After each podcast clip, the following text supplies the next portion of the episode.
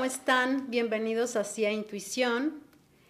Hoy tengo un invitadazo, amigo, guapo, actor, modelo, cantante y todo lo que se ofrezca.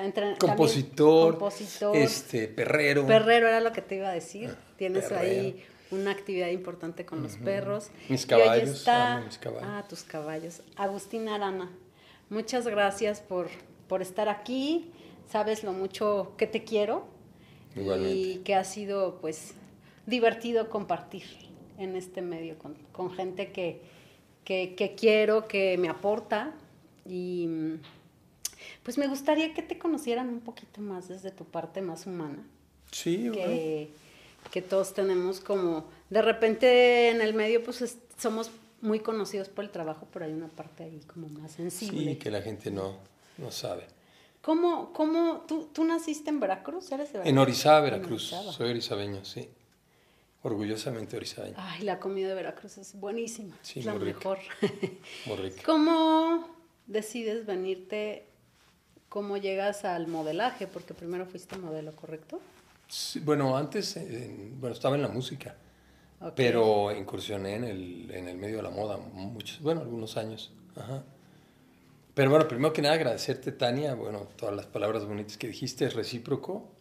Eh, es un placer desde que te conozco, pues siempre este, tu amabilidad, tu sonrisa y, y, siempre con, un, eh, con una energía muy bonita de, de, ayudar, de proponer y de, y de sumar siempre. Entonces, gracias por el espacio, gracias por el tiempo.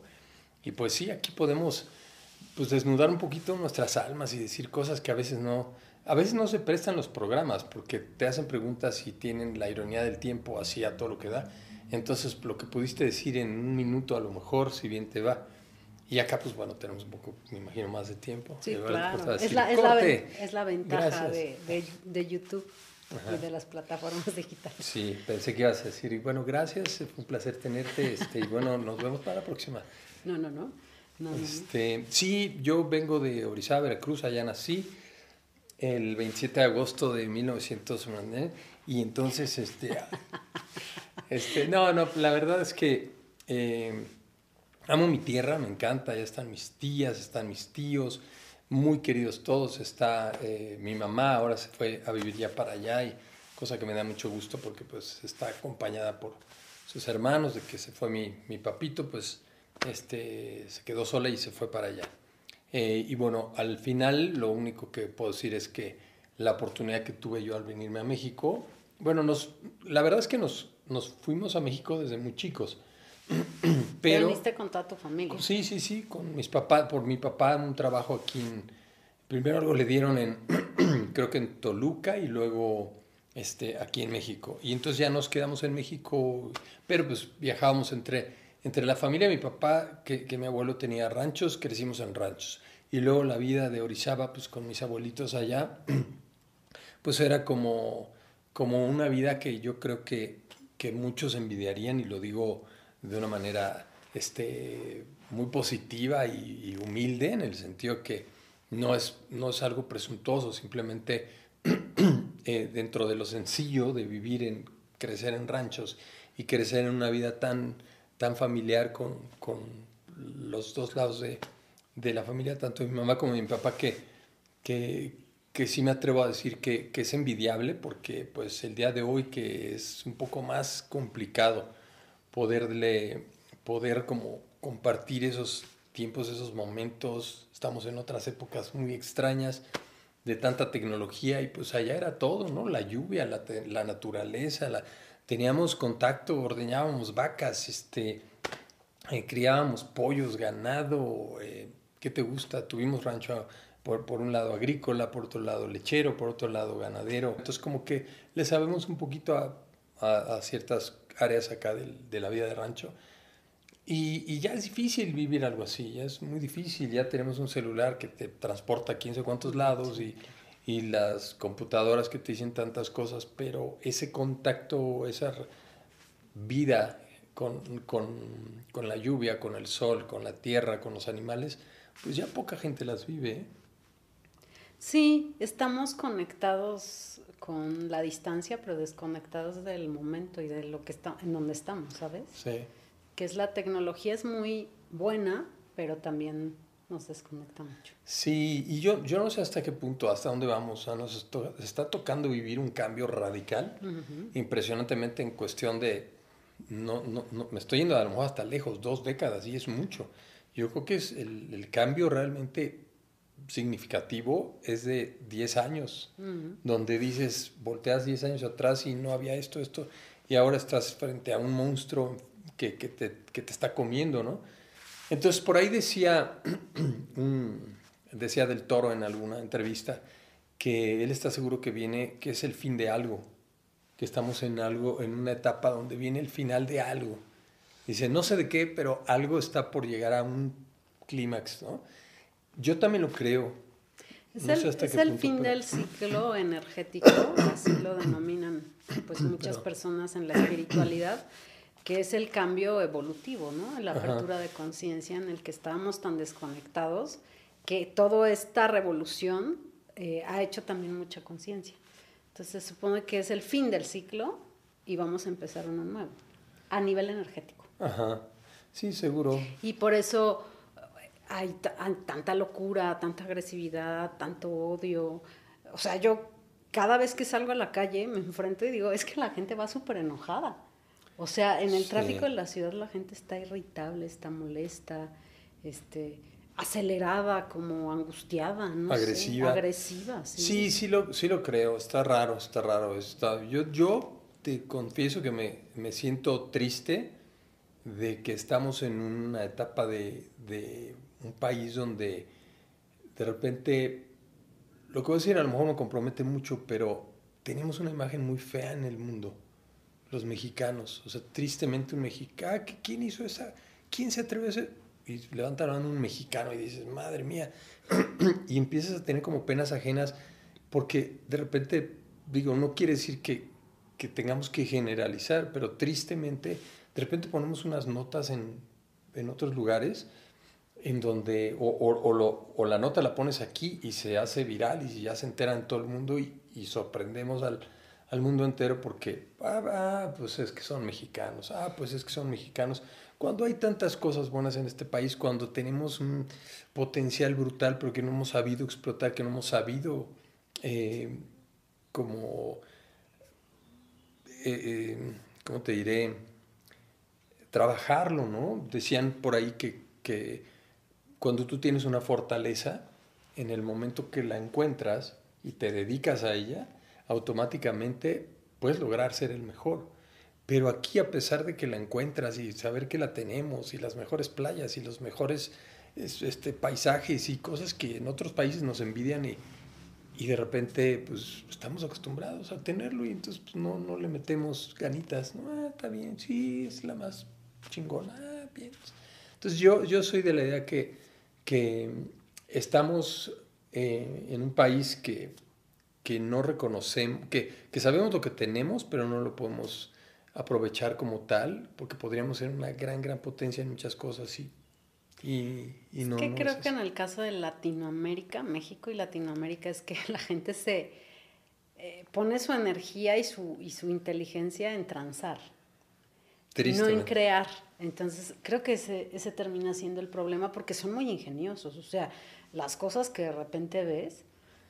Sí, nunca nos deja sorprender el mexicano con, su, con su creatividad. Pero, pero volvemos al punto. Yo no quise decir esto de, directa, abiertamente de la, tranza, pero, pero tenemos una fama de que cualquier cosa, ah, ah, estás tratando con mexicanos, aguas, analiza, estudia, chécalo bien, porque vas a tener, este, vas a encontrarte con problemas, ¿no?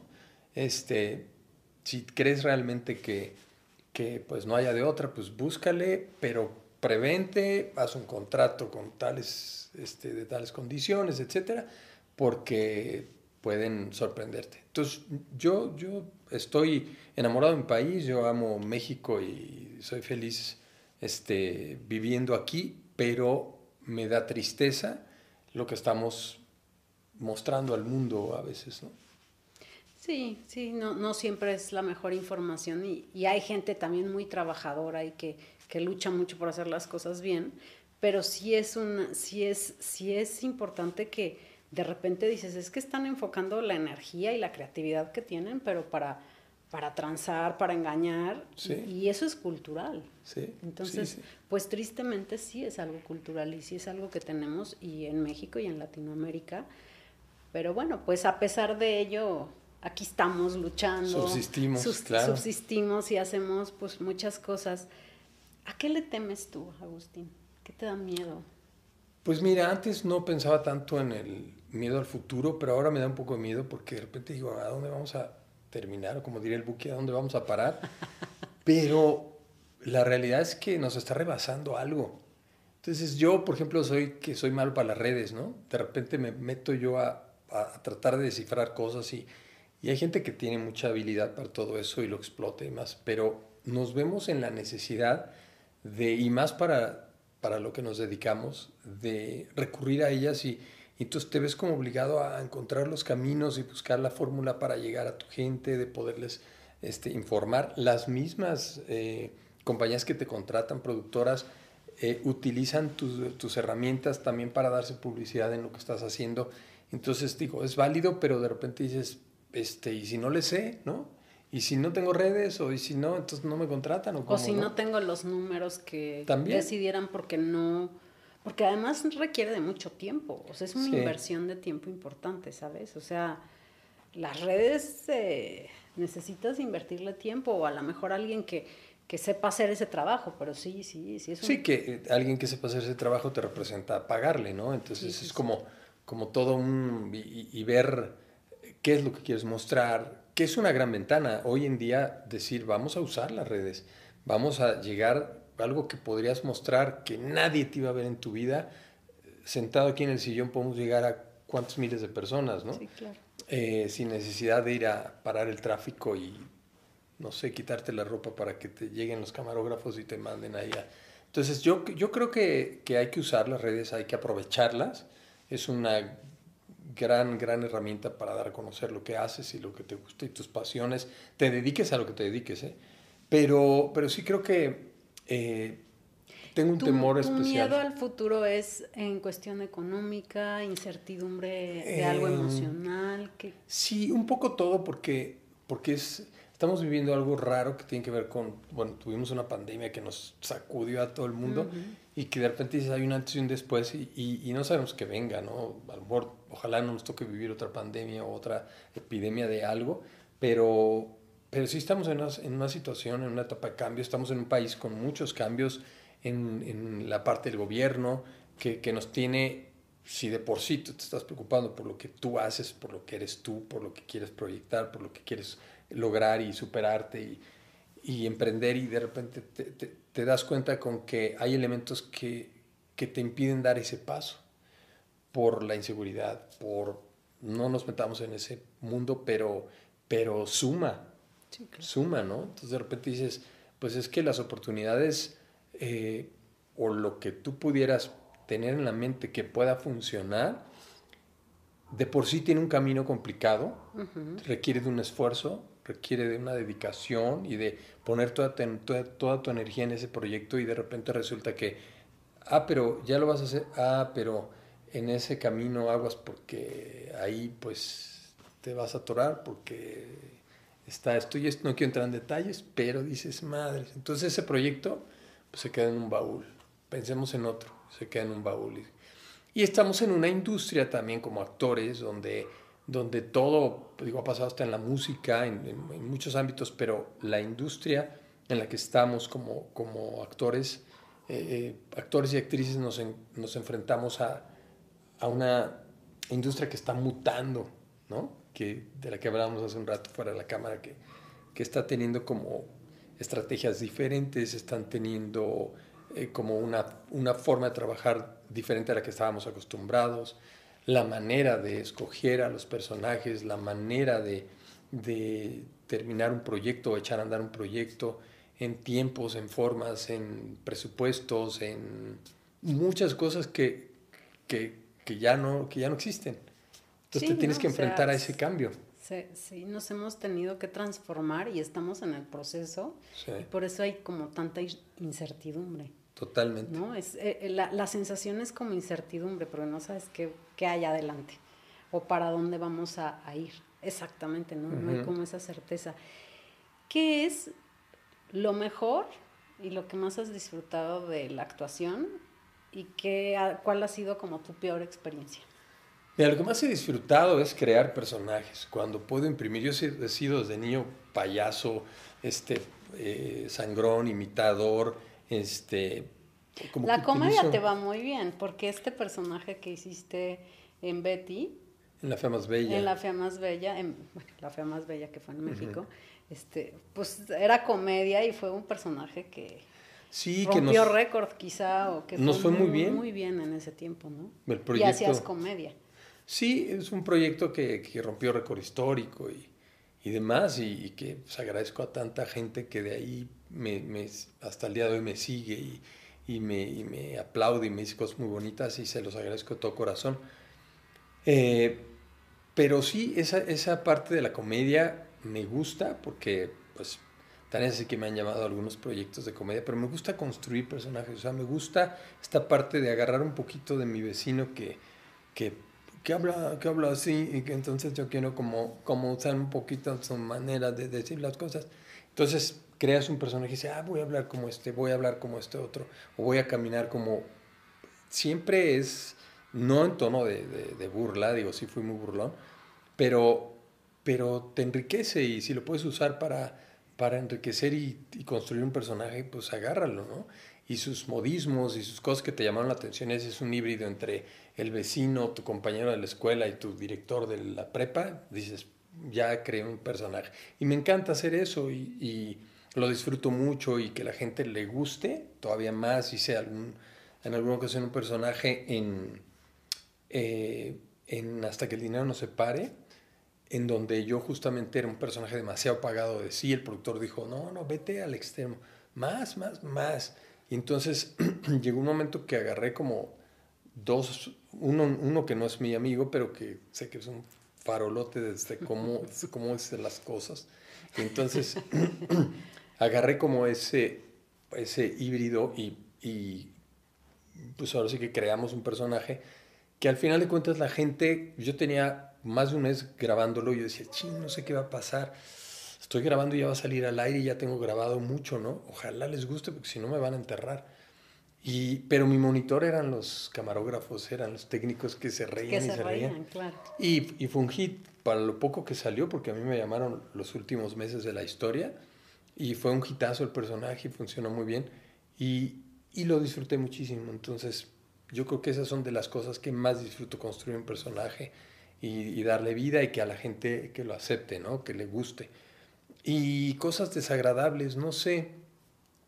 Eh, eh, pues enfrentarme de repente a alguien que te corta las alas y te dice, no, por ahí no, eso no. Y gente que no necesariamente, porque tú le tienes que hacer caso a un director, tú le tienes que hacer caso a un productor, pero me encontré en una ocasión en un eh, proyecto donde le dieron demasiada injerencia a un grupo de personas que estaban en la parte literaria y entonces eh, les dieron tanta fuerza que se metieron, hubo una junta y y entonces llegaron a decirme, y no quiero que hagas ni esto, ni esto, ni esto, cuando eso era un trabajo del director y de repente yo tuve que quitar muchas cosas y, y ya mis llamados eran completamente limitados porque yo había construido un, el personaje con esas líneas, con esos eh, rolling gags y, con, y, y, que yo sé que estaba gustando, pero porque a, este escritor no le gustaba, pues me lo quitaron y, y entonces ya llega un momento que es como cuando digo que te dan un abogado, un, un, doctor o un, si no eres un abogado loco o un doctor enfermo o algo, pues sí, la verdad que estás en un rango muy limitado de, de representación actoral, ¿no? Porque pues te tienes que volver nada más como lógico, darle sentido a lo que dices y, y la cuadratura o, o, lo cuadrado que es un abogado, lo cuadrado que es un doctor. Pero si le puedes imprimir mínimo un acento, dices, ya es algo, ¿no? Y, y, entonces no te puedes ni ir muy para acá ni ir muy para acá, entonces tienes que ir así. Entonces llega un momento que estás haciendo un personaje donde estás dándole lógica a los textos y dándole línea a lo que está, este, a lo que se tiene que contar en la historia, pero no, no, no puedes aportar cosas interesantes. Entonces, si, si me preguntas quién, qué es lo que ha sido como desagradable, un poco ese tipo de cosas, ¿no? Que te topas que no te dejan armar y construir el personaje. Es que sabes qué pasa cuando estás de pronto haciendo televisión y empiezan a opinar todos.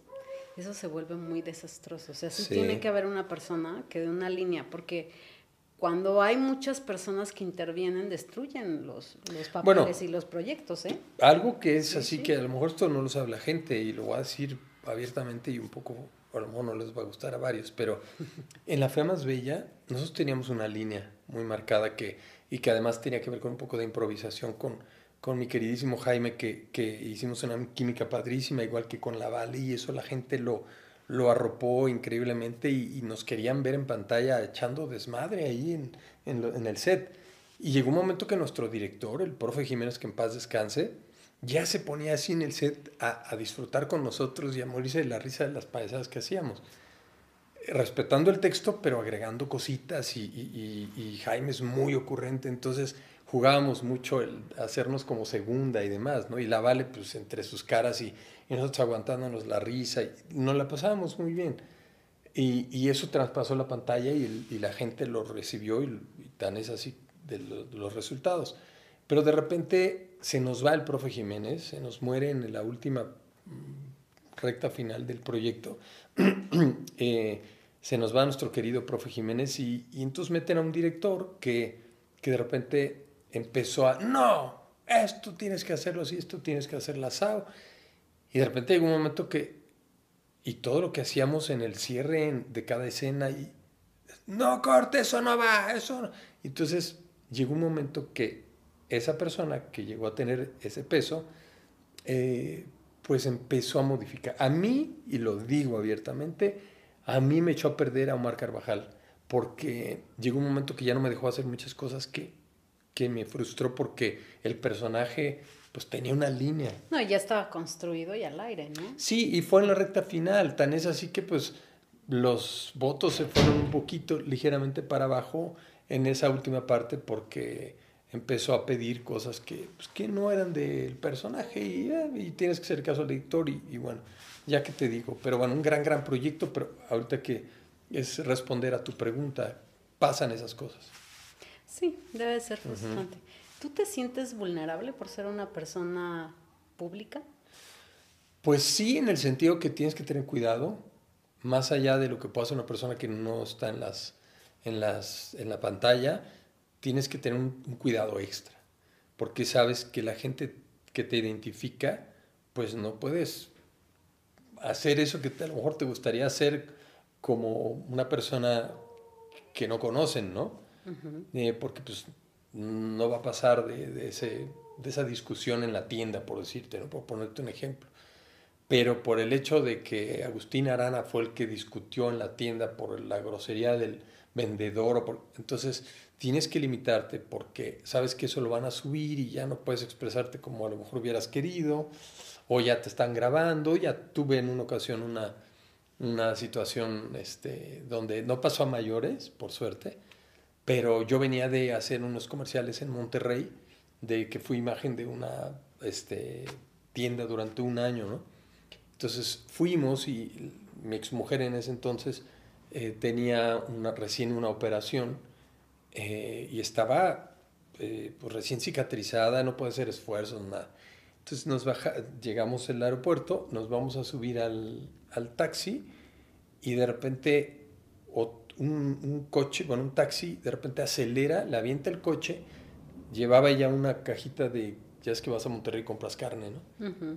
Y entonces la, la, le avienta el coche, entonces ella se echa para atrás, la carne cae, pasa arriba la, la llanta, y entonces imagínate la rachera, lo que llevábamos ahí, así, pero se hizo como, pero no fue la carne, fue que ya, pues el dolor aquí, ¿no? De, del esfuerzo que tuvo que hacer inesperado, de tener que brincar instintivamente, y entonces, este, yo le dije, este, cabrón, ¿no? O sea, me le puse ahí como, como de frente y le dije, ¿qué te pasa, no? Y entonces este, me empieza a manotear, yo pateo el coche, así porque quiere como aventar la lámina, pateo el coche y llegan las federales, en ese entonces estaban las federales y, y como vieron todo, se fueron sobre de él, ¿no? Porque vieron el, la carne aplastada, este, a mi exmujer así con el dolor de en un costado y, y yo súper enojado y entonces fueron sobre él y, y de repente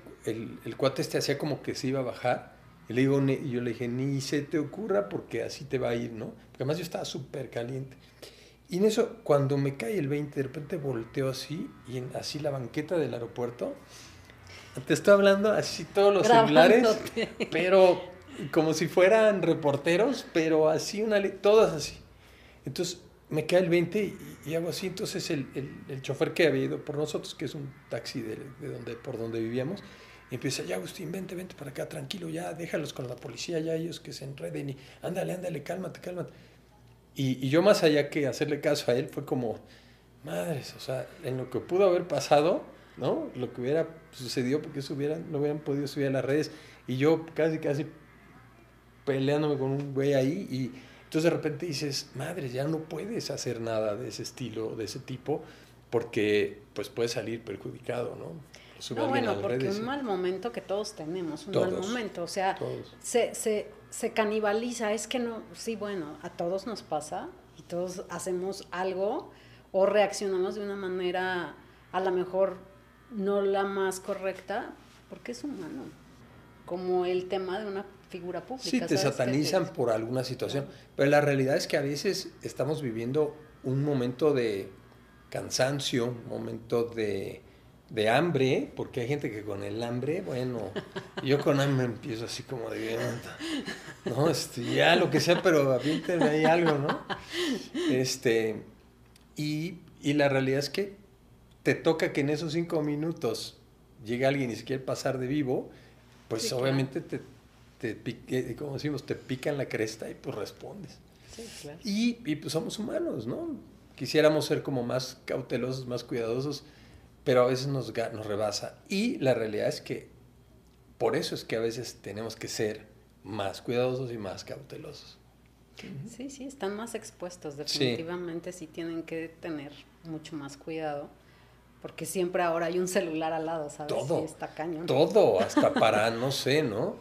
Este, resulta que estás en un lugar y de repente, no sé, ¿qué te puedo decir? Estás en una reunión y te toca que por alguna razón, digo, no sé, pone un ejemplo, pones la mano así y de repente, no sé, ah, un mosco, un mosco, y entonces haces algo así y entonces alguien tomó la foto y entonces ya le, le estaba acariciando el rostro a fulanita. Y, la, dices, oh, no, espérame, ¿no? y, y, entonces de ahí se agarran y entonces ya, este, no, este güey es el que le está poniendo el cuerno con la chica, ¿no? y ya y te etiquetan, ¿no? Digo, hay otros que se ponen de apechito, como el buen Adame, pero esas son palabras mayores, ¿no? Hay gente que dice, este, pues vamos a pareciera, ¿no? Que dice, voy a, este va a ser mi personaje y se esmeran y lo logran. Pero bueno, ese es otro tema. ¿Qué es el momento más triste que has... La muerte de mi papá, lo más triste. ¿Hace cuánto tiempo murió? En el 20 de COVID se fue. Ajá. Y luchamos hasta lo más que te puedes imaginar, el hombre más bueno del planeta, más inteligente del planeta, el, un ejemplo de vida tremendamente. Sí, siempre es... Y trato de no platicar de esto, porque no puedo. Em, ¿Cuáles consideras tú que son tus mayores virtudes? Bueno, yo creo que tengo como muchas cosas que a lo mejor la gente no sabe. Fíjate que yo tengo una parte como eh, artística como que me gana en todos los sentidos. En la decoración, en el dibujo, en la, digo, yo no sé dibujar, pero pero soy creativo en, en ideas, ¿no? Y de repente creo figuras y, y platicaba yo de un, unas cosas que hacía en la escuela cuando era niño y las y, siempre las hacía, no me preguntes por qué. Y un día estando en un lugar en Europa, de repente vi un cuadro que era como lo que yo hacía, ¿no? Desde niño. Y bueno, así escalofríos y dije, mm, mm", bueno, la expresión fue, no mames, mira, esto es lo que yo hacía de niño, esto es lo que yo hacía de niño. No sé qué sea, pero lo puedo seguir dibujando y... O sea, es una figura que Sí, esas son las figuras que yo hacía como... Eh, que, que, no tienen como un sentido como tal, pero, pero es como tiene una... Eh, puede ser infinito, pues, ¿no? Y entonces, por alguna razón desde niño lo hago Y, y eso yo te aseguro que siempre, siempre alguna persona que se lo platique me dice, hazlo y, eh, hazlo, llévalo a, a, una culminación, ¿no? En un cuadro. Y siempre digo, sí, sí, lo voy a hacer, nunca lo he hecho. Pero, porque también soy muy decidioso. Pero la realidad es que la vida me lleva, o sea, yo desde niño, eh, cuando mi abuelito tiró unos pescaditos que le estaba yo cambiando el agua, los puse en una cubeta y mi abuelito, cuando llegó, ya los había echado en la coladera, que eran coladeras de las de antes, no de rejitas, ¿no? Y entonces las echó, sí, y se, y se murieron todos los pescaditos. Entonces yo iba por las esquinas, decían mis tías, a ver, cántame, cántame. Yo iba ahí esos pececillos que yo quiero tanto, y cantando en las esquinas. Y, este, y, escribí, ¿no? Bueno, no escribí, sino tenía yo un, un estribillo ahí de una canción eh, cuando tenía siete años. Entonces pasa el tiempo, en la secundaria, pues este, escribía yo canciones y me enamoraba de una niña y le escribía y me gustaba una niña y le y hasta el día de hoy es lo que más me apasiona hacer, escribir canciones, contar historias con, de diferentes etapas de mi vida o algo que me cuentas tú y que me gusta mucho y digo, ah, la voy a hacer canción, ¿no? Y, y yo creo que es lo que más disfruto. De hecho, eh, las fans me decían, oye, eh, por favor, eh, compártenos tu música, escuchamos esto, porque he hecho muchos temas incidentales en las novelas y la gente no sabe que tal tema es mío, tal tema era mío, etcétera. Entonces les empecé a compartir y saqué un, copilado de canciones en acústico y le puse acústico corazón y lo subí a las plataformas y, ahí, y les dije, ahí está lo que querían escuchar, es para ustedes y por ustedes. ¡Pum! Son diferentes etapas de mi vida y, lo recibieron con muchísimo gusto. Ahora hice otro que ya digo que unos días más estarán también en las plataformas que, le pusimos, bueno, el, el, productor, mi amigo músico Vladimir Suárez, con el que trabajo, este, dice, pues dime un nombre, dime un nombre, y así lo, lo registramos así. Entonces puso, le dije, pues algo que tenga que ver con acústico corazón, pues un romántico corazón. Y entonces le pusimos romántico corazón. Está medio cursi, pero, pero mira, a mí me traiciona, soy muy racional, pero me traiciona lo emocional. O sea, tremendamente. Pues es que toda esta parte artística es como una manera de expresar como toda esta emoción, ¿no? Sí, y, y, te digo, el arte me lleva y la música, lo que escribo, lo que hago este, con figuras desde niño, hacía cuadros de tercera dimensión, eh, me encanta decorar y cambiar muros y poner este... Eh, eh, tuve un negocio de jardinería cuando entré a la universidad y hacía yo combinaciones de plantas y de follajes y de colores y, y te, te fotos de los jardines que hacía de verdad, o sea, yo ahora que lo veo ya no estoy en eso, pero lo veo y digo, ah, mira, qué bonito, qué padre, qué, ¿eh? y hacía yo como terraceos con piedra volcánica, piedra bola, y hacía como muchas cosas de plantas, hacía un poco de plantas, pero este, ya no seguí con eso, ¿no? Porque pues todo me llevaba a la televisión, todo me llevaba a la televisión. Sí, la vida también te va poniendo donde. Sí, y hay que hacer caso, siempre lo digo, a las señales. Hay dos cosas que son fundamentales para tomar decisiones, conectar la mente con el corazón. No todo es mente, no todo es corazón. Esa es una. Y la otra, hacerle caso a las señales. Hay cosas donde te aferras tú, ¿no? Aquí. Y de repente se está abriendo aquí una puertita, otra aquí, y estás aferrado. A huevo quieres, no, yo, es que yo, yo lo voy a lograr porque soy empeñoso y esto es. Pero, y, espérame, no me estés molestando, que yo voy para acá. Y mira, tengo que lograr que sí, sí, ya, luego vemos eso. Yo voy para allá porque, y te das cuenta que mientras más quieres llegar para allá, más te topas con pared. Y esto que estaba acá son oportunidades. Que de repente, si te das el tiempo de voltear un poco y decir, a ver, a ver otra vez, explícame cómo, cómo es eso. Oye, y te abres un horizonte que resulta que tu objetivo es allá, pero terminas en un mundo donde a lo mejor resulta que, que encuentras tu motivo de vida o tu misión de vida, ¿no? Sí, yo por eso, em, e, esta plataforma se llama CIA y él es Confía en tu intuición.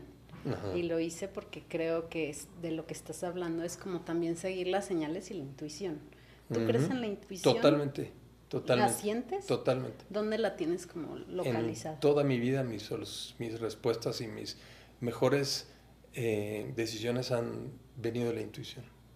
Y no me, y bueno, es que a lo mejor me, me, altero y digo, y no me falla, pero cuando digo, hay algo aquí que no me gusta, hay algo aquí que no me gusta. La intuición nunca falla, Agustín. Lo que falla es que metemos la mente. O sea, cuando tú, o sea, tu cuerpo te dice aquí no, pero entonces tú empiezas a buscar el sí, como esta parte que dices, yo voy para allá, ahí es donde te equivocas.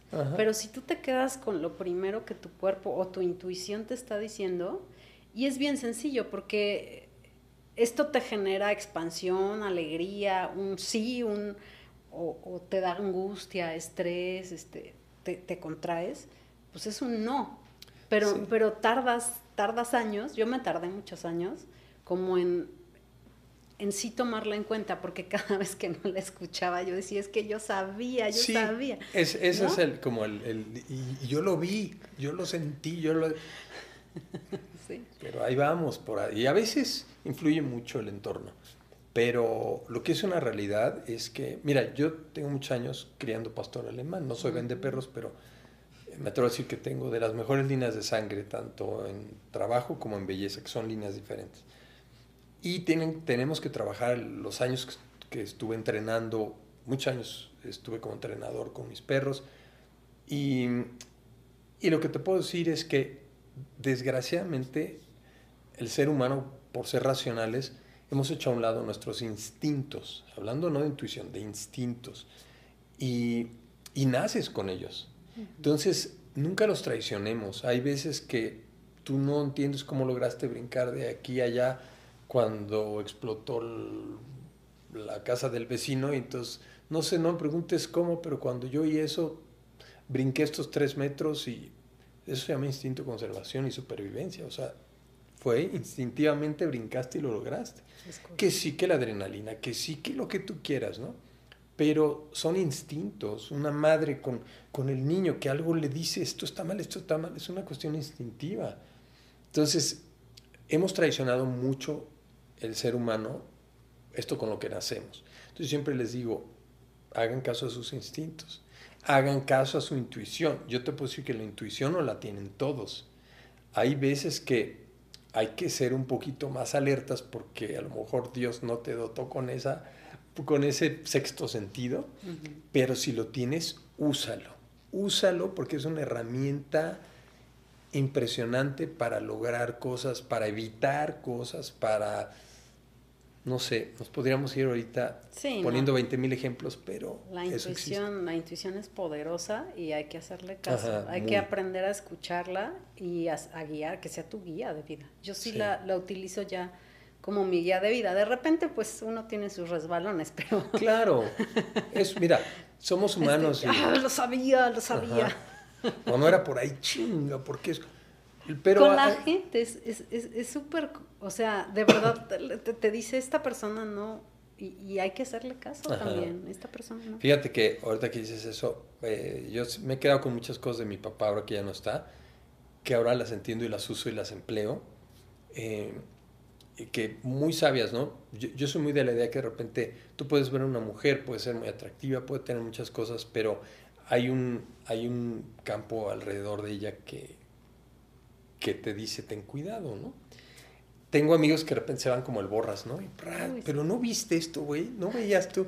Pues no, pues no mames, pues digo, ha sido más obvio, ¿no? No, pues no, y pras, ¿no? Entonces nos podemos equivocar, pero yo de repente, mi papá, fíjate, estábamos chicos y decía, estaba, era como muy observador, de repente decía, mira, mijito, una mujer como esa, digo, va a sonar muy feo, e, es una cuestión de género, pero, pero no necesariamente porque lo puede emplear una mujer para un hombre y un hombre para una mujer. Entonces dice, no, no, ten cuidado este, con una mujer como esa, ni a bañarse porque hasta el jabón se pierde. Y entonces nada más hacíamos así como, sí papá, sí pa, sí. No, y no le damos importancia, pero existe, ¿no? ¿no? Hoy se aplica todavía más cañón porque hay personas, ¿no? No, no, estoy este, juzgando a nadie, pero de la misma manera, una mujer cuando ve un hombre que dice, ah, pues sí, que mira, me gusta, pero de repente, pues sabes que con ese güey ni a bañarse porque el jabón se pierde. Entonces yo creo que eh, esas son de las cosas que cuando tienes la posibilidad de medio intuirlo, no lo eches, no lo descartes. O sea, tenlo como un foco rojo. No significa que no te avientes al ruedo, busca, ¿no? Trata, intenta, ¿eh? pero, pero hay focos que a los que les tienes que poner atención antes de, dar el, un paso. Sí, Siempre hay señales. Siempre hay señales. Lo que pasa es que no, que no las queremos ver. No las queremos ver. Nos, nos gusta autoengañarnos. Y creer que, Sí, y que además cuando pasa, ¿no? Y te lo di, no, tú me lo dijiste, sí, ya cállate, güey, tú me lo... es, es la frase de mamá, ¿no? Este, te lo dije, mijito. ¡Oh, sí! Sí, sí, sí, totalmente. Pero quiero, quiero regresar un poco al tema de, los perros, porque me parece que los perros tienen una misión súper especial y tú, y tú entrenas perros. ¿Qué te han enseñado? ¿Qué, qué, qué función tienen eh, los perros en tu vida? Lo que he dicho siempre de, los animales son eh, total y absolutamente instintivos.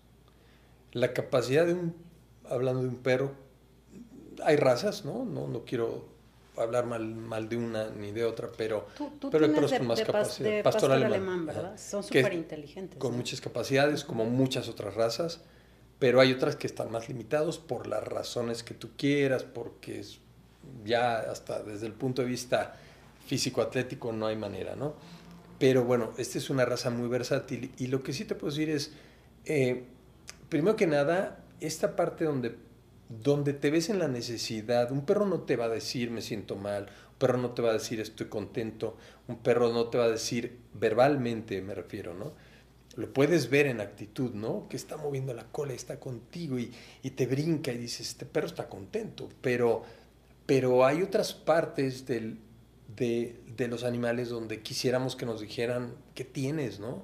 Veo algo extraño en ti o estoy viendo que no estás a gusto, no, o sea, cuéntame, ojalá tuvieran la posibilidad de, expresar lo que sienten porque otro gallo cantaría, pero es eso que tienes que desarrollar para poder entender muchos comportamientos del animal, lo que le llamamos lectura, ¿no? En, el perro es como cuando llega el dueño, ¿no? Y entonces dicen, a ver, que, quiero que mi perro haga, lo quiero entrenar para tal disciplina, y entonces quiero que, por ser un perro civil, obediencia y guardia y protección.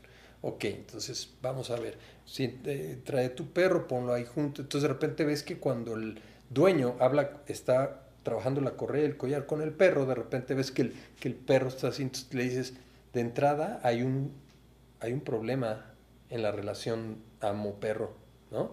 ¿No? ¿Por qué? Porque sí, o sea, ahí hay una situación que el perro tiene un conflicto contigo, tú eres duro con el perro, tú lo estás sometiendo, tú lo estás a lo mejor golpeando, no lo sé. Y luego, no, no, yo no le pego. O sea, yo estoy diciendo lo que estoy viendo. El perro no engaña, el perro no tiene la capacidad de decírtelo verbalmente, pero la actitud del perro es inequívoca, ¿no? Entonces, tú tienes la capacidad como de leer esa parte y deduces muchas cosas, ¿no? Una vez llegó una familia, llegaron con un perro y, le digo, estos dos chavos eh, tratan muy mal al perro, ¿no? Y dice la señora, no, no, mis hijos son súper animaleros, súper perros. Le digo, señora, el perro va y se mete atrás de la niña, no, no, quiere estar con los niños.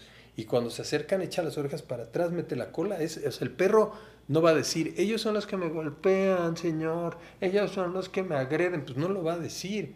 Pero el perro, las orejas, la cola y la actitud de sumisión me demuestra quién es bueno y quién no, y con quién quiere estar. Entonces, a veces nos metíamos en problemas cuando, en una época que trabajamos ahí una parte de, mi especialidad es la crianza, entonces eh, hablaba mucho con, con gente que les hacía yo comparar a los perros con los niños, ¿no? La crianza de un cachorro con un niño, que les decía yo, déjenlo resolver. Había familias que no les gustaba que, que los compararas con niños, ¿no? Oye, pero una que son perros, bueno, ok, mi trabajo es yo decirles esto, ¿no? y, tips, quieren saber y quieren como, cómo llevarlo de la mejor manera. Porque la base en, un, en el éxito del resultado de un perro en tu casa es la crianza. Puedes hacer un arma cargada, puedes hacer un chamuco, bueno, un, una, perro peligro, ajá, o puedes hacer un perro con el que puedas disfrutarlo toda la vida y que no corras riesgos, eh, según tu objetivo, según muchas cosas. Pero esa es otra, otra historia. Pero a lo que voy es que yo he aprendido mucho de los perros que hay, una, hay algo que no hay manera de negociar, que es la lealtad. No hay manera, no hay manera. En los animales es increíble un maltrato, un mal momento que te agarran en tus cinco minutos de los que platicábamos con tu perro y de repente tu perro ves que antes de que tú ya lo sometas o lo regañes o lo quítate de aquí porque ahorita no estoy para... Él ya te perdonó. Es increíble, no se va a sentir. Hasta se asoma como diciendo, ya puedo, ya puedo, estás mejor. Y está, va a buscar complacerte en todo. Y hay un eslogan que en unos podcasts que he hecho yo de, perros, siempre utilizo este, un podcast, una frase que ya registramos y todo, que digo, si tu perro hablara, solo pediría estar contigo. O sea, el perro más feliz no es el que vive en una hectárea, no es el que tiene la mejor comida, no es el que... El perro más feliz es el que convive contigo, el que está con su amo. Porque si el perro hablara, lo único que pediría es estar contigo. Si tu perro hablara, a él no le importa ir, sí, puede ser comelón y ahí va y se roba las croquetas o se roba las galletas o, o se sube a la mesa y te chingó la torta, ¿no? Sí, pero el perro, si tú te fijas, lo único que quiere es estar con su amo. Eso es lo que lo hace más feliz. Sí, los perros son bien incondicionales, bien amorosos. Y esta parte que dices tú de, de cómo solamente observando, sabes qué está pasando. Sí, y que también hay que entender, porque también a veces la gente sataniza a ciertos perros, digo, hay razas y hay cosas que hay que tener cuidado, pero porque lo traen en la sangre, pero a lo que voy es que de repente hay perros que vienen de una mala experiencia, de un maltrato, de una agresión, de, de cosas donde el perro, como cuando dicen la burra no era arisca, ¿no? Llega un momento que hay perros que explotan y detonan cosas que las, los traumaron. Entonces... Bueno, y también los perros se mimetizan al entorno. Sí, sí, hay muchas cosas. Están en un eh, entorno violento, son perros violentos. Sí. Reciben maltrato, ¿no? Sí, un poco, un poco, este, la actitud de un perro obedece a, donde se desarrolló y todo, eso sí. Pero también te enfrentas a, a cosas que tienen que ver con malas experiencias. De, por eso cuando, que me preguntan mucho, ¿no? el, contrapeso de adoptar o, o, comprar, ¿no? O adquirir un perro de raza. Yo, yo siempre les digo, mira, las razas tienen características específicas en su generalidad.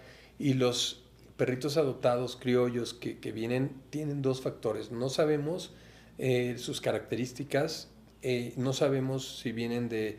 Porque en los perros existen los vicios ocultos, como en las construcciones, como en muchas cosas.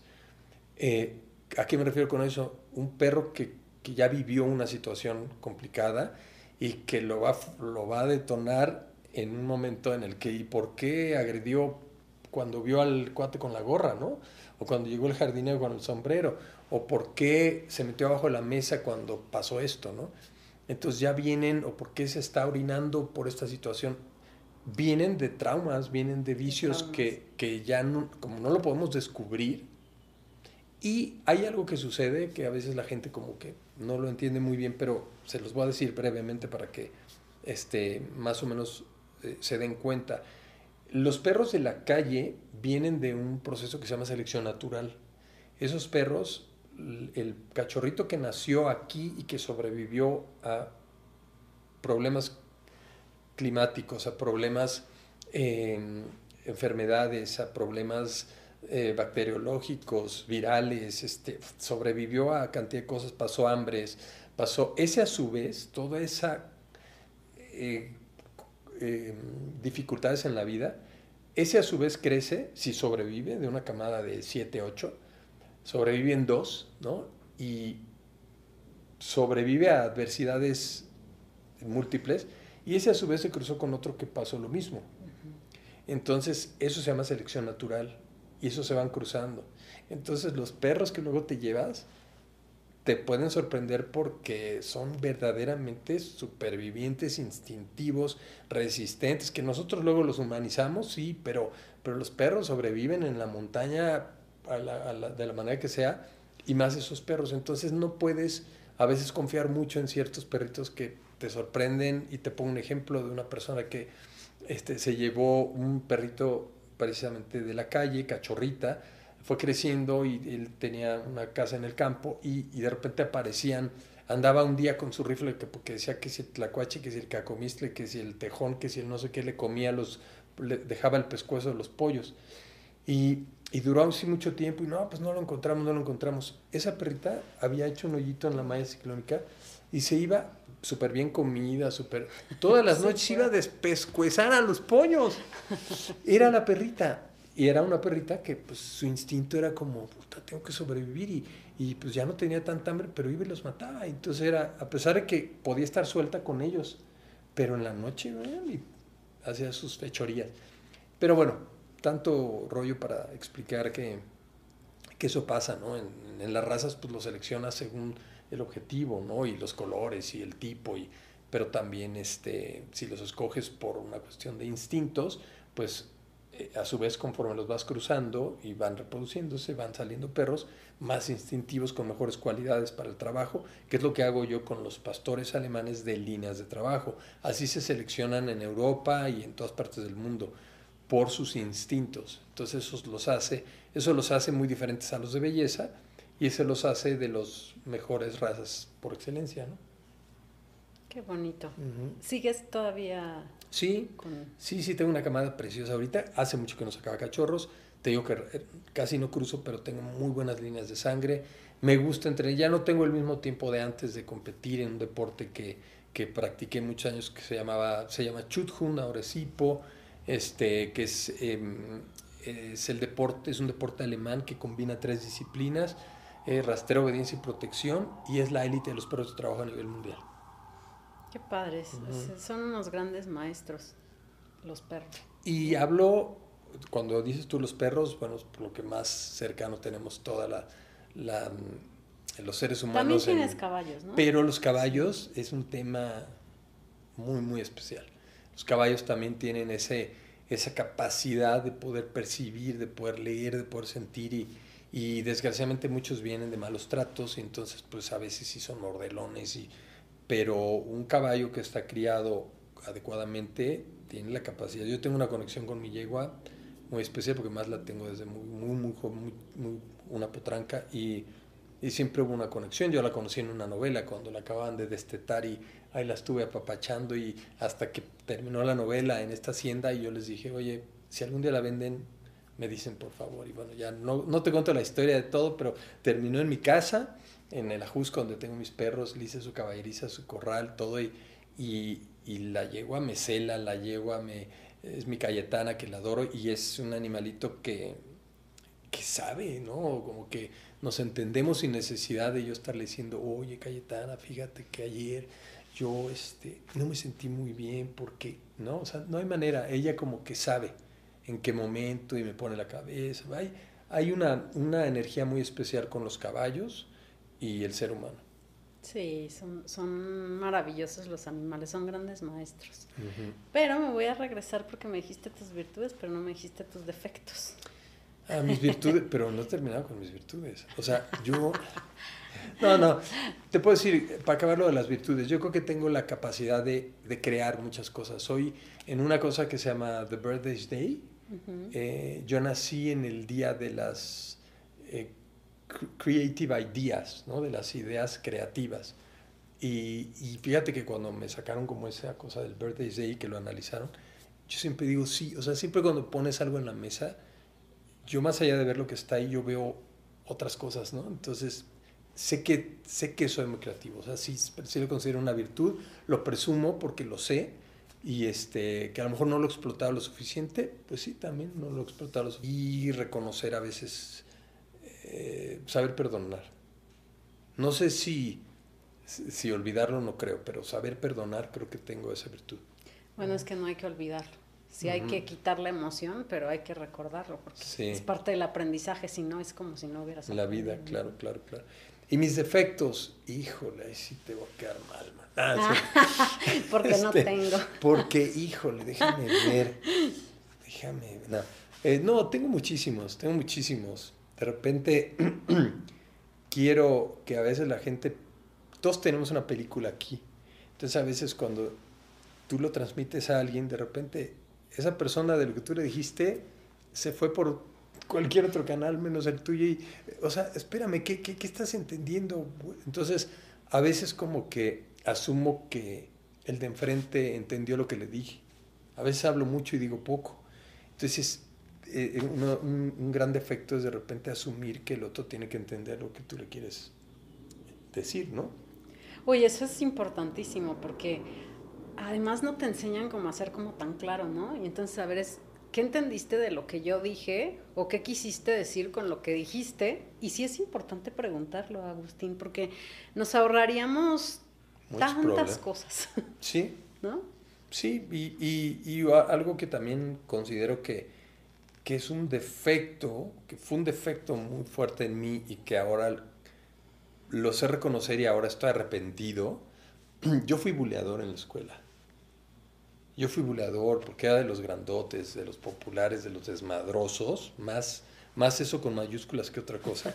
Me corrían de todas las escuelas. Entonces, pues imagínate, atrás y todos los desmadrosos, este, pues abusábamos mucho de chavitos y de, y de, y luego imagínate yo imitador y, y, pues traíamos de bajada dos que tres y, y, me arrepiento mucho, me arrepiento enormemente, hace no mucho, eh, bueno, hace algunos años entré a un, vi un gimnasio cerca de mi casa, fui y de repente veo a una niña que estaba en una caminadora, una mujer que estaba en una caminadora y dije, es fulanita que, que nosotros la buleamos en la secundaria. Bueno, yo creo que se traumó, porque me vio, puta, y al rato que te juro que iba yo a salir a, que decirle, no quiero decir nombres, pero oye, quiero pedirte perdón, quiero porque sí estoy muy arrepentido. Bueno, no la volví a ver. Pregunté en la recepción, nadie sabía de ella. Yo dije, puta, no fue, no es un fantasma. Vi un fantasma, no, no inventen. Un fantasma porque para mí representó mucho verla. Porque yo sé lo que vivió, yo sé, era una, era una chica que tenía algunos problemas de, de muchos tipos y, entonces hasta un maestro ahí de deportes era, nosotros éramos muy buenos en el deporte, lo que hacíamos en la escuela y teníamos el equipo tal y el equipo tal y nos llamaban para el del básquet, el soccer, el tochito, lo que fuera. Y teníamos como esa obligación en esa escuela como de las chavas de ponerse su short y, y tenían que entrarle al partido y todo. Y ella siempre ponía excusas, siempre, siempre. Y un día Imagínate lo que es en la clase, que ella era toda, este, así una niña llena de barritos, como muy llenita, muy insegura, y, de repente le dice, órale, vamos, el, de deportes, vamos a hacer esto. Y ella le dice en el secreto algo y dice, ¿no será mejor que me digas que estás menstruando? ¿Eh? ¿No será mejor? Y entonces la niña se cuenta que se pone roja, roja, llora y sale corriendo y, se va. Eh, y nosotros, al paso de la vida, siempre con ella era como no sé, no, no, no te puedo decir de qué manera la buleábamos, pero era muy molestable ella, ¿no? Porque la molestaban hasta las, las, sus compañeras. Pero pasaron los años, este, y, pues además nosotros, imagínate, acá bien parecidos y faroleando, y, y, y, ella, pues pasan los años y me la encuentro en una caminadora y hago así de, es fulanita, no manches. Me traumé más yo de verla, de que yo fui el, el con ella que luego cuando dije, voy a hablar con ella ahorita y le voy a pedir perdón y le voy a decir, ya tenía yo mi letanía, dije, no sé qué salga, pero tengo aquí como la idea de, y cuando salgo a buscarla ya no estaba, ya no estaba, y oye, y la mujer que estaba aquí, le, ah, pues se fue, nunca lo encontré. Y, y quiero en algún día, yo sé que las redes en algún momento van a dar para encontrarla y le voy a pedir perdón, porque así es, y la vida si me da la oportunidad de, de hacerlo con personas que también a lo mejor en su momento, pues digo, no es que tampoco haya sido yo muy cruel, pero que me pasé de lanza, pues sé reconocer eso y ese fue un defecto que tuve toda mi vida. Hasta el día de hoy soy burlón, pero ya lo hago de, de, de, de cuates. Más consciente. Sí, más consciente y sé que no voy a, a joder al de enfrente, se va a reír el de enfrente porque lo estoy imitando, ¿no? Ay, yo luego, luego yo digo, o sea, sí, también es de humor negro, pero los demás luego no cooperan también. Sí, se ponen a pechito, oye, pónganse las pilas, no se ponen a pechito, ¿no? Sí, para, para tomarlo con, con, con, alegría y entusiasmo. ¿Qué te falta por hacer, Agustín, en tu vida personal y profesional? Muchas cosas, mira, eh, yo creo que algo que nos encantaría tener a todos los seres humanos como sabido es como cuál fue tu cuál es tu misión de vida, ¿no? Porque en el momento que tú sabes cuál es tu misión de vida, pues te aplicas y sabes que pues de alguna manera lo cumpliste. Yo creo que hay dos cosas que son como importantes para saber qué te falta. Si tú tienes una misión y la tienes clara, ¿Tienes pues, clara tu misión? No mucho, no mucho, pero lo que sí te puedo decir es que, porque no es fácil, o sea, ¿quién te va a decir, oh, mi misión es, es... Hay gente que tiene muy clara la convicción de, de, lo que quiere hacer en su vida y se enfoca y pues él podría, o esa persona podría decir, esta es mi misión de vida. Pero podría no serlo, ¿no? Nada más se aferró a eso y pues qué bueno, pero tu misión era otra, la cagaste, o sea que maestro, este, a la, ¿no? Al, no sé, al limbo, no sé si eres este, religiosa en ese aspecto, pero bueno, no sé. Eh, pero la realidad es que si pudiéramos identificar nuestras, eh, la misión de vida, pues dejaríamos de estar perdiendo el tiempo en muchos lados, ¿no? Y, nos enfocaríamos a eso. Pero yo creo que me faltan muchas cosas por hacer. Me encantaría encontrar ese, ese camino de, de lo que creo que puedo aportar a la vida. Y no, no quiero hablar de que quiero pasar a la historia. No, no, porque eso sería un poco más ególatra. Es un poco como el poder cumplir el sueño que tanto... Eh, porque me queda claro que lo que disfrutas lo que sabes hacer un poco mejor o, para lo que tienes facilidad, pues tiene que ver con tu misión, ¿no? No te vas a aferrar a hacer, es que yo quiero ser futbolista y quiero ser campeón y quiero ser... Y, y, y, nomás no, te dan, tienes cuerpo atlético y ya estás ahí. Desde ahí ya estás en problemas, ¿no? Mides 1.10 y yo quiero ser basquetbolista de la NBA y, y es como, hombre, maestro, pues creo que este, vas por mal camino. O sea, son ejemplos muy burdos, pero, pero a lo que quiero llegar es que hay que saber que eh, si nos enfocamos a nuestras fortalezas, podríamos saber dónde está nuestra misión. Entonces yo tengo como muchas cosas que, que me gusta hacer, que disfruto, que sé que lo hago bien, pero pues lo que hago es no dejarlo de hacer para que de alguna manera, si esa es mi misión, pues el día que me vaya, pues por lo menos decir, pues yo sí te hice caso, pues yo sí estaba ahí, sí, pero no cumplí, pues, pero ahí estaba, ¿no? Por lo menos, este, cuando te lean la cartilla, de alguna manera poder decir, me diste, porque también ese es otro tema. La vida te da cosas con las que naces.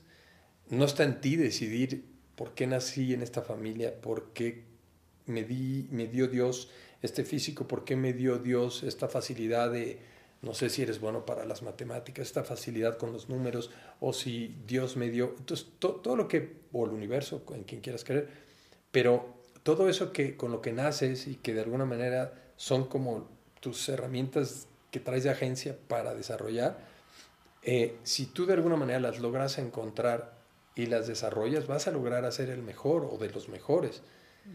Si tú te haces güey, ¿no? Y te, porque eso te puede comprometer y decir, no, no, no, yo no le entro porque si, yo aquí sí la hago, pues es otra cosa. Pero, pero yo creo que tiene que ver con, ok, Dios te dio esto, explótalo. El universo te dio esto, pues échale, ¿no?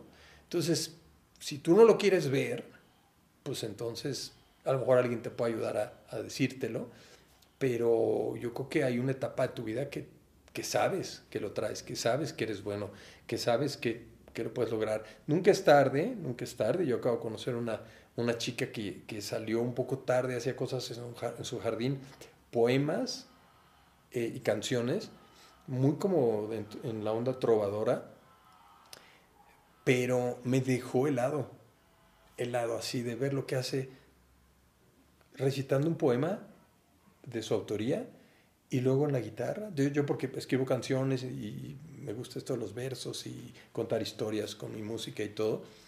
Y esta chava me sorprendió y empezó, según ella, un poco, la gente le empezó a decir y me, me identifico con ella porque a lo mejor yo un poco tarde, a pesar de que escribía yo desde chavito cosas, pues siempre tuve esa inseguridad de que estará bien, no, no sé, estará bien. Y hasta que me oyeron ciertas personas del medio que dijeron, wow, oye, eso me... y que me firmó tal canción fulanito, y que... Y entonces de repente yo dije, ah, entonces lo que hago está bien. Entonces siempre como que mm, a veces tarde te das cuenta de ciertas cosas, entre comillas, pero nunca es tarde. Entonces, perdón que me he hecho tanto choro, pero estas entrevistas nunca, son Nunca es tarde. Esa es una realidad. Y, y el alma, el alma es sabia. El alma te pone donde tienes que estar en el momento correcto. Lo que pasa es que a veces no lo entendemos y, queremos como forzar el tiempo, pero sí, nunca es tarde. Sí, y bueno, como consejo, yo diría, dicen por ahí, haz de tus debilidades tu hobby y de tus fortalezas tu profesión. Y de esa manera vas a ser de los mejores. De tus debilidades un hobby y de tus fortalezas, sí, claro. Y tu profesión. Y de esa forma vas a ser de los mejores, si no es que el mejor. Porque al que se claro, le es que eh, eh, la consecuencia también de que te vaya bien, que seas bueno y abundante, es del gozo. Entonces, si tú disfrutas lo que estás haciendo, probablemente te va muy bien. El, el, tema es que muchas veces hacemos cosas que no disfrutamos, ¿no? O nos metemos a, a, a, un cajoncito, porque así debe de ser, pero ni quieres, ni es lo que necesitas tampoco. Sí. Sí, que también de repente puedes decir, y pongo un ejemplo también que a veces sucede, ¿no? Yo quiero ser cantante, ¿no? Y no tienes ni oído, no tienes, y es, ah, y sí, las clases pueden ayudar, pero, pero hay cosas que, que por mucho que te aferres, pues está padre, si eso te apasiona, dale, pero no lo hagas tu profesión. Hazlo tu hobby. Entonces, Canta súper contento en tus reuniones. Sí, lo que quieras y aprende y logra. Si de repente resulta que naces con, con oído, con voz, con, y de repente, no te quiero decir si lo desarrollas, ¿no? Entonces son, son, como ejemplos, ¿no? Eh, y lo hablo en todos los ámbitos. Respeto mucho a aquellos que tienen esas capacidades para... Por ejemplo, yo en mi familia todos fuimos muy deportistas y, y tuvimos muchas facultades para el deporte. Y yo son de las cosas que me arrepiento, de no haberme metido en forma, porque donde me metieras, va, a sonar muy mamón lo que voy a decir, pero destacaba. O sea, poquito entrenaba algo, destacaba. Poquito entrenaba algo y destacaba. Entonces fui bueno en todo y, y, y malo. Y, y cómo no sé cómo explicarlo, pero... No fuiste constante en algo. O sea, hiciste mucho, pero poquito tiempo. Sí, entonces me metí acá y pum, jugué más en mi vida, más por periodo largo, el béisbol desde niño, ¿no? llegué a pichar en la Liga Metropolitana, en el Parque del Seguro Social, o sea, este, era una liga semiprofesional. Este, tenía yo este, muchas facultades en algunos, en algunos, la mayoría de los deportes, pero la realidad es que no lo exploté como tal. Me, carezco, uno de mis defectos es la falta de disciplina. Es uno de mis defectos. Si fuera yo más dedicado, otro, créeme que hubiera llegado a otras, a otras este, esferas. Pero, pero eso me pasó mucho con el deporte. Entonces, eh, pero la vida me dio esa posibilidad, ¿no? De desarrollar tal o cual facilidad y, y, pues a lo mejor me lo van a cobrar ahí arriba, ¿no? Cuando llegue y me digan, este, yo te di esto, no lo quisiste aprovechar, y, pero no lo sé, ¿no? Porque también trato de, de ver la vida en otros ámbitos, ¿no? No todo es eso. Y, y lo que te puedo decir es que yo agradezco cuando voy en el coche y son las cinco y media de la mañana que voy a un llamado y me estoy quejando porque tengo frío y veo una parada de camiones que está chispeando y veo unas personas que están con su paraguas esperando o sin paraguas esperando el camión y digo, me callo el hocico y dejo de quejarme y me doy cuenta que somos privilegiados. No hablo de cuestiones económicas, no. Hablo de una cuestión que tiene que ver con lo que te tocó vivir, con lo que te tocó, desde el simple hecho de nacer en una familia como la que nací, en el simple hecho de, que nacieras en una familia como la que naciste, ¿no? que, te, que te lograron educar, que te lograron y, y, estás en, en, donde estás ahorita. Eso es algo que tienes que agradecer, que te tienes que dejar de quejar. Y yo sí soy de la idea de, eh, eh, eh, hay una imagen de un vagón donde preguntan de qué lado del vagón de tu vida eh, te quieres sentar, ¿no? El que está del lado donde está el muro de piedra sombreado o donde está el paisaje bonito, ¿no? Tienes las opciones, vas en el mismo vagón, ¿de qué lado te vas a sentar? Y, y eso ¿Qué quieres ver, no? Ajá. Entonces en la vida está en ti ver, a, a veces hay también por ahí que dicen, el que su energía está enfocada en lo que no tiene, sufre más del que está enfocado en lo que tiene. Que eso es vivir en la carencia, ¿eh? O sea, precisamente, eh, realmente no vivimos en abundancia porque nos enfocamos mucho en lo que nos falta y no en lo que hemos logrado. Entonces, para generar más abundancia, hay que ver todo lo que sí hemos logrado, agradecerlo y seguir también, seguir construyendo, ¿no? Sí, es ambición positiva, pues, pero... Exacto. Pero sí la carencia es estar, estar viendo todo lo que no has hecho, ¿no? Es importante saber qué si quisieras hacer, a dónde quieres llegar. ¿Qué te falta? Sí, porque hay que trazar también objetivos y, líneas para poderlo lograr. Sí, totalmente. Pero pues, qué rica plática tuvimos, Agus. Podríamos sí, amanecernos. amanecernos. Eh, gracias por compartir un poco de, lo que hay atrás del, actor, de lo que se ve a, cámaras. Y para mm, terminar, ¿en qué crees tú? Que, o sea, cuando tú tienes un día muy difícil, muy duro, cuando estás viviendo un momento bien difícil, ¿a qué acudes? ¿Qué haces? ¿Cómo, cómo ah. calmas eso? No sé, pero creo que eh, recurro a todo esto, a todas estas herramientas que, con las que te lo, con las que naciste y darte cuenta que pues hay días malos, ¿no? Y hay cosas que a lo mejor no se dan por la razón que, cosas que no dependen de ti, porque hay muchas cosas en la vida que todos quisiéramos, pero no podemos porque no está en nuestras manos, porque no depende de nosotros, pero en lo que tú puedas hacer al respecto, si tú lograste, si tú diste lo mejor y no funcionó, yo siempre digo, pues es que hay cosas que, que como cuando dicen, ni, yendo a bailar a chalva, ¿no? Entonces, pues no, no estaba en, a veces puedo pensar, no estaba en tu destino, o no estaba en... O no te correspondía. Sí. Lo que te corresponde siempre... va a tener un, un, huequito por donde te puedas colar. No podemos forzar, a veces forzar demasiado las cosas sale contraproducente. Pero yo creo que cuando tengo eh, malos momentos, de repente como que me, me quedo un poco inmerso en mí y, pueden pasar muchas cosas sobre mi, por mi cabeza. Eh, este, te aíslas, lloras, corres, me puedo aislar, rezas a alguien, vas a una iglesia. me puedo aislar, no, me aíslo y como que lo, lo digiero, trato de digerirlo.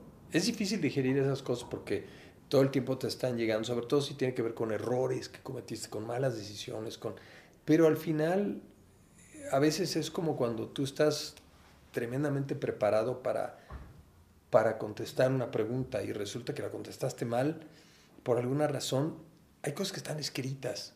Que decía yo un poco esta parte de los de que del, del, destino, que hay cosas que pueden estar escritas, pero pues que tú tienes que estarlas buscando, y a lo mejor lo que está escrito pues era justamente la decisión que tomaste. ¿no? Y ya estaba hablando de una persona que conozco que leía la mano y decía que existe la línea de la realidad y la línea del destino. La de la realidad son las oportunidades que se te presentan.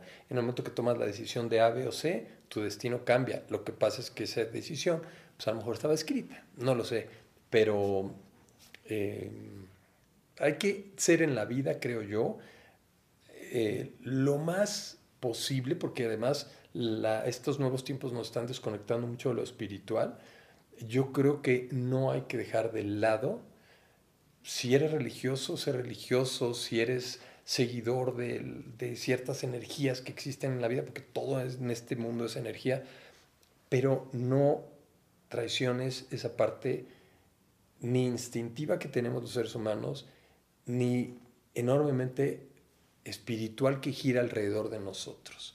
Aquí hay dimensiones que a lo mejor no tenemos la capacidad de ver, pero que existen, y hay fuerzas que no podemos entender, pero que existen, y, hay que saber tratar de, de, pues de vivir con, con eso en, en, tu vida, pues, como, no sé cómo explicarlo, que, que, que, lo hagas parte de tu vida, busca algo que lo espiritual te, te llene, porque estamos que, como dejando a un lado tantas cosas que tenemos como seres humanos, no todo es tecnología, no todo es eh, mecanizado, no todo es...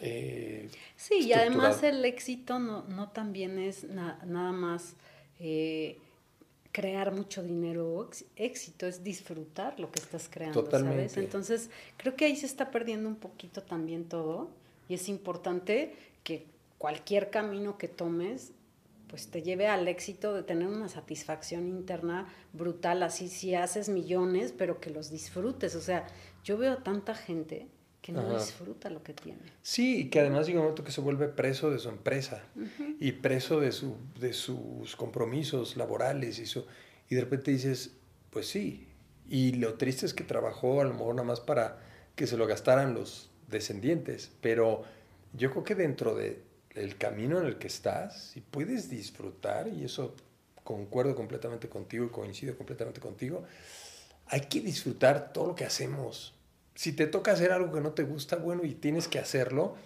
pues búscale el lado positivo, búscale esta parte que te hace que, que búscale lo chistoso, búscale lo divertido, búscale algo y verás que lo vas a sobrellevar de mejor manera. Estoy totalmente de acuerdo contigo. Yo disfruté mucho tenerte hoy. Es un regalo tenerte, platicar, vernos. Yo disfruto mucho esto que estoy haciendo y lo hago como por mucho disfrute, así que te agradezco, agradezco tu tiempo, que abras tu corazón, tu parte humana y pues esperemos que muchas cosas buenas vengan para, para todos nosotros. Así va a ser, mi Tania hermosa. Yo gracias a ti también, disfruto mucho. Eh, a veces no nos vemos por cuestiones de chamba y distancias y todo, pero es un placer tenerte en mi vida y, la verdad que este, ojalá tuviéramos la oportunidad de tener entrevistas de este tipo donde a lo mejor puedas decir este, algo más allá y, me, daste esta, me diste esta oportunidad, te lo agradezco muchísimo. Eh, gracias por tu tiempo y pues somos arrieros y en el camino estamos, así que seguiremos en este ir y venir de la vida. Así Qué padre coincidir con gente como tú. Que la vida nos ponga en un proyecto abundante, feliz y divertido juntos. Así va Eso sería una petición. Yo siempre ando pidiendo, así que eh, suscríbanse a nuestro canal, mándenos sus dudas, sus comentarios y bueno, nos vemos el próximo miércoles. Muchas gracias. Gracias, Agus. Un beso para todos. Gracias. Un beso para las fans de Agus. Gracias a todo bueno, no puedo decir países, no puedo decir nombres porque luego se me olvidan otros, pero saben a quién me refiero. Gracias de todo corazón por todas sus palabras bonitas, por todo el apoyo que nos dan y todo su cariño.